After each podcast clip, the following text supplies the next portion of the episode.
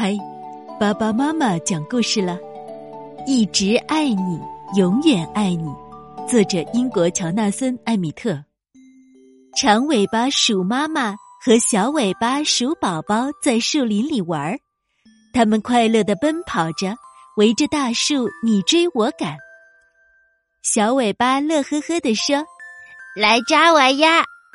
嗖的一下就窜进了茂密的草丛里。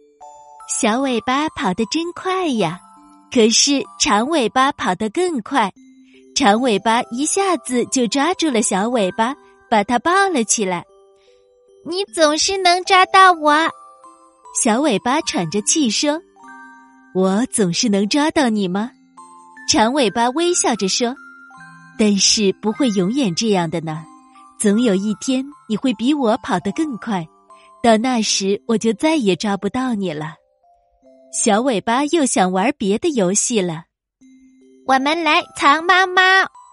小尾巴说完，跳进了藤蔓中。长尾巴闭上眼睛，数到一百，就开始找小尾巴了。小尾巴可聪明了，藏得好好的。可是长尾巴更聪明，哗的一声，长尾巴拨开树叶，把小尾巴吓了一大跳。嘿嘿，你总是能找到我。小尾巴咯咯的笑着说：“我总是能找到你吗？”长尾巴摸了摸小尾巴的头说：“不会永远这样的呢，总有一天你会比我更聪明，到那时我就再也找不到你了。”天渐渐黑了，该回家了，但是小尾巴还想再玩一个游戏。我们来玩跟我做的游戏吧，你跟着我做。小尾巴说完，扭动着身子，在老树根底下钻来钻去。长尾巴深深的吸了一口气，跟在小尾巴后面钻过来又钻过去。长尾巴的身子很小，但小尾巴的身子更小。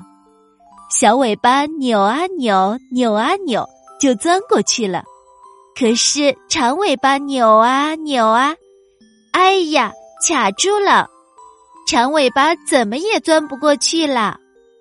小尾巴好不容易才把长尾巴拉出来，我总是能钻过去。小尾巴自豪的笑了。